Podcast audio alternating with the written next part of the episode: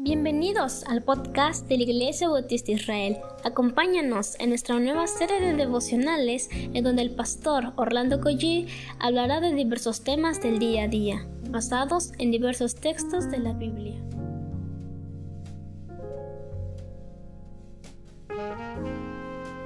Muy buenos días, damos gracias al Señor por este amanecer, por este descanso que nos ha dado el Señor. ¿Qué les parece si oramos y entonces comenzamos? Padre, te agradecemos por esta bendición, esta dicha, Señor, de abrir nuestros ojos. Tú sabes, Señor, cuánta necesidad hay por esta pandemia, Señor, que tú tengas misericordia de aquellos que están enfermos, que aquellos que han sido contagiados. Bendice el trabajo, Señor, de las vacunas, Señor, de cuidado de los hermanos, pero por encima de ellos, Señor, estamos en tus manos poderosas, Señor, y a ti venimos para pedir tu bendición. Gracias por escucharnos, Señor. Ahora háblanos en tu palabra. En el nombre de Jesús. Amén. Quiero dar gracias a Dios de entrada por algunos chicos que nos ayudan para que este tiempo de devocional se pueda llevar a cabo. Eh, está Joxan que nos ayuda acá con esta cuestión de que aparezca en redes sociales. Está Fernanda Reyes. Está Arturo Maldonado. Y bueno, ojalá y no se me olvide a alguien, pero gracias a Dios por la vida de estos chicos que con buen ánimo, con buena disposición, ayudan para que esto esté en redes sociales y tenga los detalles que ustedes pueden eh, escuchar. Doy gracias a Dios por la vida de cada uno de ellos. Bueno, estamos en Nehemías capítulo 6. Mi nombre es Orlando Collie y estoy sirviendo en Dios fuerte y en la iglesia de Israel.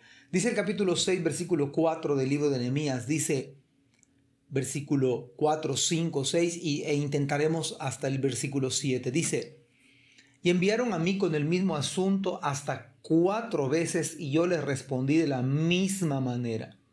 Entonces Zambalad envió a mí, a mí su criado para decir lo mismo por quinta vez con una carta abierta en su mano. ¿Cuánta falta nos hace tener en el día de hoy personas con convicciones? Ah, que las convicciones estén basadas, por supuesto, en la palabra. Nehemías se mantuvo firme porque tenía en mente lo que él le llamaba una gran obra. Deje usted y yo de pensar en las cosas de arriba.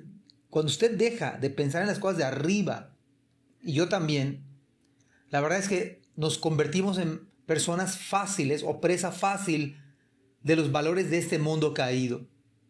Los hijos de este siglo son más sagaces que los hijos del reino muchas veces. Esta insistencia al estilo de aquella mujer que trató de seducir a José el soñador, pero al igual que Nehemías dijo, ¿cómo podría yo cometer semejante maldad? Sería un gran pecado contra Dios. Y es en ese mismo tono y en ese mismo ritmo que con temor de Dios él tuvo convicción para huir de lo que en esta cultura sería una excelente oportunidad. Pero ¿no acaso nuestro mismo Salvador fue tentado insistentemente por el diablo? Ahora déjeme decirle, recordarle que lo mismo hará con usted y conmigo. A, a los que servimos a Cristo, a los creyentes verdaderos, volverá quizás de nuevo con más ímpetu, pero que la gracia de Dios nos asista para tener tal convicción basada en la palabra. Dice el versículo 6, dice que en la cual estaba escrito, se ha oído entre las naciones y Gasmo lo dice, que tú y los judíos pensáis rebelaros y que por eso edificas tú el muro con la mira, según estas palabras, de ser tú su rey. En este caso, aquí no, para estos enemigos de, de Nehemías no, no fue la tercera la vencida, sino la quinta porque dice que una, quinta vez y con una carta abierta. No cabe duda que la maldad en el hombre no tiene límites donde no hay temor de Dios. Esta carta tenía doble filo.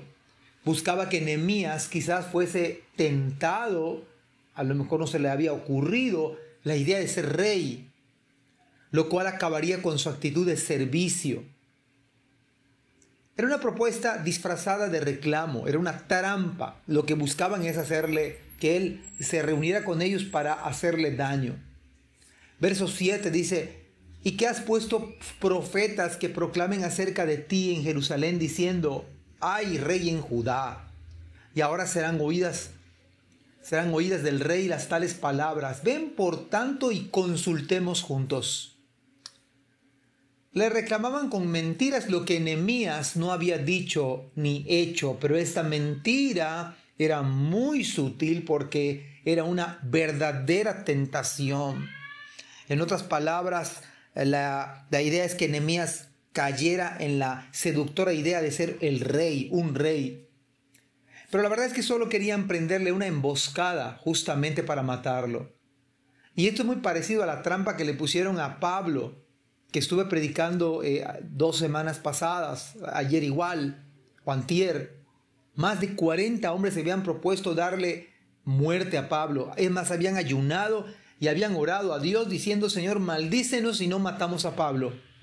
De esta manera, ya habían tramado un complot para, que, para darle muerte a Pablo. Algo muy similar. Esto nos debe recordar lo que Salomón le dijo a su hijo en Proverbios capítulo 1 y 10. Hijo mío, si los pecadores quieren engatusarte, dales la espalda. ¿Qué podemos aprender esta mañana, este día, al respecto de esta, de esta meditación? Que Dios nos dé su gracia para ser hombres y mujeres de convicción, no, no basta con tener aspiraciones y deseos. Una convicción que venga de la palabra, una santa convicción que venga del mismo Señor. Tenga en cuenta que es una gran obra que requiere de este tipo de convicción. Cuando venga el enemigo de manera insistente, constante, usted y yo que el Señor nos asista para que podamos tener tal convicción de darle la espalda y no dejarnos engatusar por el pecado. Dios les bendiga. Gracias por escuchar este podcast. Te invitamos a compartirlo y a seguirnos en nuestras redes sociales para que no te pierdas el contenido que tenemos preparado para ti. También nos puedes encontrar en nuestra página web www.ibismerida.org y contáctanos al correo ibismerida.gmail.com. Gracias por acompañarnos. Hasta la próxima.